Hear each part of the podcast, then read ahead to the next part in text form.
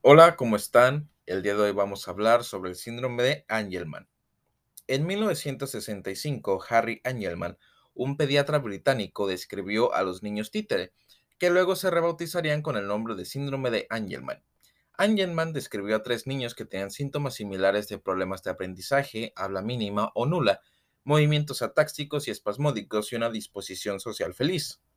El síndrome de Angelman es un trastorno neurogénico raro. Es un ejemplo clásico de impronta genómica donde la expresión de una región genómica difiere según el padre de origen del cromosoma. El síndrome de Angelman es un trastorno de neurodesarrollo que afecta principalmente al sistema nervioso que se manifiesta con discapacidades intelectuales y del desarrollo, así como un movimiento y fenotipo atáxico similar al de una marioneta, así como trastornos del sueño e hiperactividad. Una de las causas del síndrome de Angelman se encontró en 1987 mediante la técnica de bandeo cromosómico de alta resolución, que reveló microdeleciones de nuevo en el brazo largo del cromosoma 15, la región 11 a la región 13. 11Q11, 13. Más tarde se demostró que existen múltiples mecanismos distintos de las deleciones que pueden causar el síndrome de Angelman, que involucran a la región, 11, a la región 15, a la región del brazo largo del cromosoma 15 o 11 a 13. Ahora sabemos que la causa principal del síndrome de Angelman es una pérdida selectiva de la función de la ubiquitina ligasa E3A, conocida como V3A, en el cerebro, que generalmente se expresa de forma materna. Etiología. El síndrome de Angelman Disculpe, el síndrome de Angelman es causado por una falta patológica de expresión del gen V3A en el cromosoma materno en combinación con una impronta genómica fisiológica o silenciamiento en el cromosoma paterno de las neuronas. El gen V3A es un ejemplo de un gen impreso porque se expresa en un padre de manera específica del origen. El gen V3A paterno está impreso principalmente en las neuronas y tiene cierto nivel de expresión en el resto del cuerpo. El síndrome de Angelman generalmente es causado por una mutación esporádica de novo del gen materno V3A, parte de la vía de la ubiquitina en el cromosoma 15 en el brazo largo en las regiones 11 a 13. Alrededor del 70-75% de los casos surgen de la deleción materna dentro del cromosoma, del cromosoma 15, que contiene este gen. Aproximadamente el 2% al 3% puede deberse a disomía uniparental paterna, UPD, otros casos se deben a defecto del centro de impronta del 3 al 5% o una mutación espontánea en un solo gen en el alelo materno V3A, que representa el 5 al 10% de los casos. Las causas hereditarias del síndrome de Angelman se deben principalmente a la, a la mutación de V3A, principalmente en el alelo heredado por el padre de la madre, que es heredado por el bebé y un subtipo de efectos de impronta llamados eliminación submicroscópica del centro de impronta. Pero, ¿cuál es la, eh, ahora, ¿cuál es la epidemiología del síndrome de Angelman? La incidencia del síndrome de Angelman varía de 1 en 20.000 casos a 1 en 12.000 nacidos vivos. No hay preferencia de género y el síndrome de Angelman afecta a hombres y mujeres por igual. Sin embargo, es posible que en muchos casos no se diagnostiquen debido a la falta de notificación de los casos y el diagnóstico erróneo. Los hallazgos del síndrome de Angelman se limitan principalmente al sistema nervioso porque la V3A fisiológicamente paterna solo está impresa en el cerebro. Entonces, si hay una mutación patológica de pérdida de función de V3A materna, principalmente el cerebro se verá afectado. V3A codifica una ubiquitina ligasa llamada proteína asociada a E6, también conocida como E6AP. E6AP es fundamentalmente para el funcionamiento, es fundamental para el, eh, para el funcionamiento de la vía ubiquitina protosoma, que es esencial para el funcionamiento normal de las neuronas y la plasticidad sináptica. La mutación de pérdida de función de 6AP provoca una degradación alterada de ubiquitina protosoma de muchas proteínas. Muchos objetivos de la E6AP que se han identificado son P53, P27, ARCE y FXIN 5. P53 y P27 son cruciales para la regulación de la supervivencia celular en el sistema nervioso. La elevación de los niveles de ARCE aumenta la internalización de los receptores AMPA de superficie, lo que provoca un, deterioro de la transmisión excitatoria posináptica. El aumento de la expresión de FXIN 5, que regula la formación de sinapsis, provoca una disminución de la formación de sinapsis. Junto con el aumento de los niveles de ARCE y FNX 5, se provoca una disminución de la remodelación de sinapsis dependientes de la experiencia. Esto da lugar a déficits neurológicos. Los modelos de ratón del síndrome de Angelman con la desactivación de la, de la proteína V3A en el gen materno han mostrado ataxia, convulsiones, disminución del tamaño del cerebro y anomalías motoras. Estos modelos también han demostrado déficits de la potenciación a largo plazo del hipocampo, lo que, lo que explica los déficits en la memoria y el aprendizaje en pacientes con síndrome de Angelman. Además, varios de estos experimentos han mostrado una morfología dendrítica anormal y una disminución de la densidad de la columna vertebral. Esto también podría explicar los déficits motores y cognitivos que se presentan en el síndrome de Angelman. Hay principalmente cuatro mecanismos que causan la pérdida de función de V3A. Estos son de lesión, mutación, impronta y disomía uniparental. Los síntomas más graves se observan en el subtipo de lesión, de los cuales la clase 1 tiene el peor fenotipo clínico. Estos incluyen retraso global del desarrollo, microcefalia y convulsiones, ausencia del habla hipopigmentación oculocutánea. Se observa una mayor susceptibilidad a las convulsiones, ya que algunos de los genes GABA se eliminan en mutaciones de eliminación. Las de, las lesión de los genes OCA1 en combinación con el efecto regulador de V3A sobre el MSR1 podría explicar la hipopigmentación oculocutánea. Ok, eh, presentación clínica.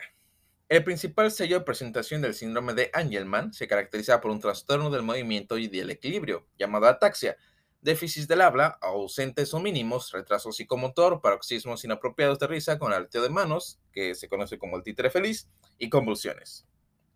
Retraso psicomotor. El retraso en el desarrollo se puede ver a los 6 meses de edad. La microcefalia se presenta antes de los 3 años de edad. Sin embargo, no está presente en todos los casos. Es más común en el subtipo de eliminación del síndrome de Angelman. La mayoría de los niños con síndrome de Angelman no pueden deambular hasta los 3 años de edad y algunos nunca caminan y permanecen en silla de ruedas. La marcha es atáxica con marcha en puntillas y movimientos espasmódicos de los brazos. Algunos de ellos incluso tienen brazos levantados que están flexionados por los codos. Comportamiento característico. Los pacientes con síndrome de Angelman tienen un fenotipo conductal único, tienen un comportamiento feliz con una risa inapropiada y excesiva, a menudo mostrando movimientos trémulos en las extremidades con aleteo o manos, con aleteo de manos. Se distraen con facilidad, ya que tienen un periodo de atención corto y esto conduce a una concentración deficiente. También son fácilmente excitables. Convulsiones.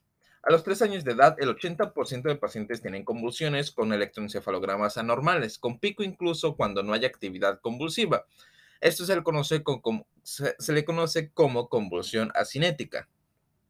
Se describe que las convulsiones mejoran durante la pubertad, pero reaparecen en la edad adulta. Problemas para dormir. Los pacientes con síndrome de Angelman también pueden tener problemas para dormir. El tiempo total de sueño puede disminuir con los despertares nocturnos.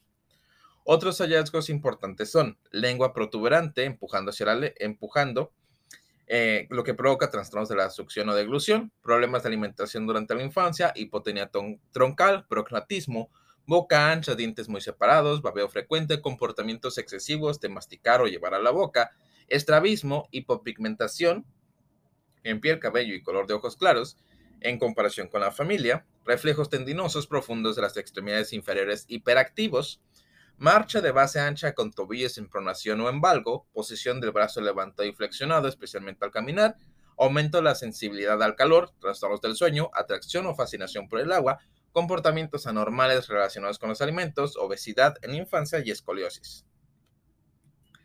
Con el envejecimiento en las personas con síndrome de Angelman, la hiperactividad disminuye debido al aumento de la rigidez muscular, el sueño mejora y la concentración también mejora. Algunos pacientes con síndrome de Angelman desarrollan obesidad en la edad adulta. Evaluación. La primera evaluación para, el, síndrome de Angelman pues, se puede iniciar en la etapa prenatal al evaluar un feto con restricción de crecimiento.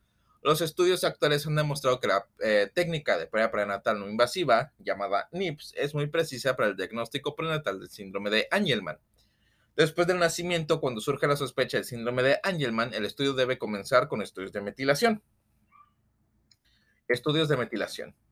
Normalmente la región promotor de elección 1 de SNRPN se metila diferencialmente, es decir, el alelo paterno no está metilado y el alelo materno está metilado. En el 80% de los pacientes con síndrome de Angelman, eh, que consiste en lesión, defecto del centro impronta y disomía parental, no se puede encontrar este alelo metilado materno. FISH. FISH se realiza después de estudios de metilación. Detecta cualquier de lesión en el cromosoma 15 materno. Si es negativo, se debe considerar defectos de impronta o disomía paterna. La disomía paterna se confirma mediante análisis de marcadores de ADN. Si es negativo, se debe considerar los defectos del centro de impresión y se pueden confirmar mediante estudios moleculares. Secuenciación de ADN. Si el paciente tiene un estudio de metilación negativo, pero la sospecha del síndrome de Angelman es alta, se puede realizar la secuenciación de ADN. Descarta cualquier metilación de V3A que puede parearse, eh, pasarse, perdón, pasarse por alto en los estudios de metilación. Si es negativo, se debe considerar otros diagnósticos alternativos. El electroencefalograma puede mostrar un patrón característico para el síndrome de Angelman y también una actividad epiléptica, lo que puede ayudar con el diagnóstico del síndrome de Angelman. Polisomnografía o estudio del sueño para diagnosticar cualquier, cualquier alteración o trastorno del sueño. Diagnóstico diferencial. Es fundamental descartar otros trastornos del neurodesarrollo que puedan asemejarse al síndrome de Angelman. Entre ellos están síndromes de microdeleción como el síndrome de Phelan-McDermid, síndrome de haploinsuficiencia MBD5 y síndrome de haploinsuficiencia CANS-SL1. También los trastornos de un solo gen, como el síndrome de Pitt-Hopkins, síndrome de Charlie-Aston, eh, Christensen, perdón, síndrome de Mowat-Wilson, síndrome de Red y síndrome de Klebstra. Pronóstico. Todos los individuos con síndrome de Angelman tendrán algún tipo de retraso en el desarrollo, déficits motores y del habla. Sin embargo, hay muchas variaciones en la gravedad de estos síntomas. Esto depende de la causa genética del síndrome de Angelman. Las de lesiones grandes tienen peor pronóstico, el momento del diagnóstico y la intervención. Algunos pacientes pueden lograr un mayor grado de deambulación, habla e independencia en las tareas de la vida diaria. La mayoría de las personas con síndrome de Angelman tendrán una vida normal, no muestran ninguna regresión en el desarrollo y pueden mejorar con algunas habilidades de autoayuda con atención de apoyo. La mayoría de los pacientes siguen siendo dependientes y necesitan cuidados y atención constantes, ya que tienen un comportamiento peligroso. El pronóstico mejora notablemente con un diagnóstico temprano e intervenciones como terapias del habla, físicas y ocupacionales. Los síntomas, los síntomas del síndrome de Angelman varían con la edad. La mayoría de los pacientes tienen una, una, menor frecuencia de convulsiones, hiperactividad y mejora del sueño a medida que envejecen. Sin embargo, pueden volverse obesos a medida que envejecen, lo que puede causar escoliosis y reducir la movilidad. La pubertad parece no verse afectada por el desarrollo sexual normal. Y eso sería todo por el síndrome de Angelman. Espero que les haya gustado este episodio. Si es así, pues uh, síganos en nuestras redes sociales. Nos encuentran como células-nk- en la mayoría. De hecho, en todas. y sería todo. El siguiente episodio será la presentación de un caso clínico de dos hermanas que tienen síndrome de Angelman. Esto para reforzar la presentación clínica de este síndrome. Muchas gracias.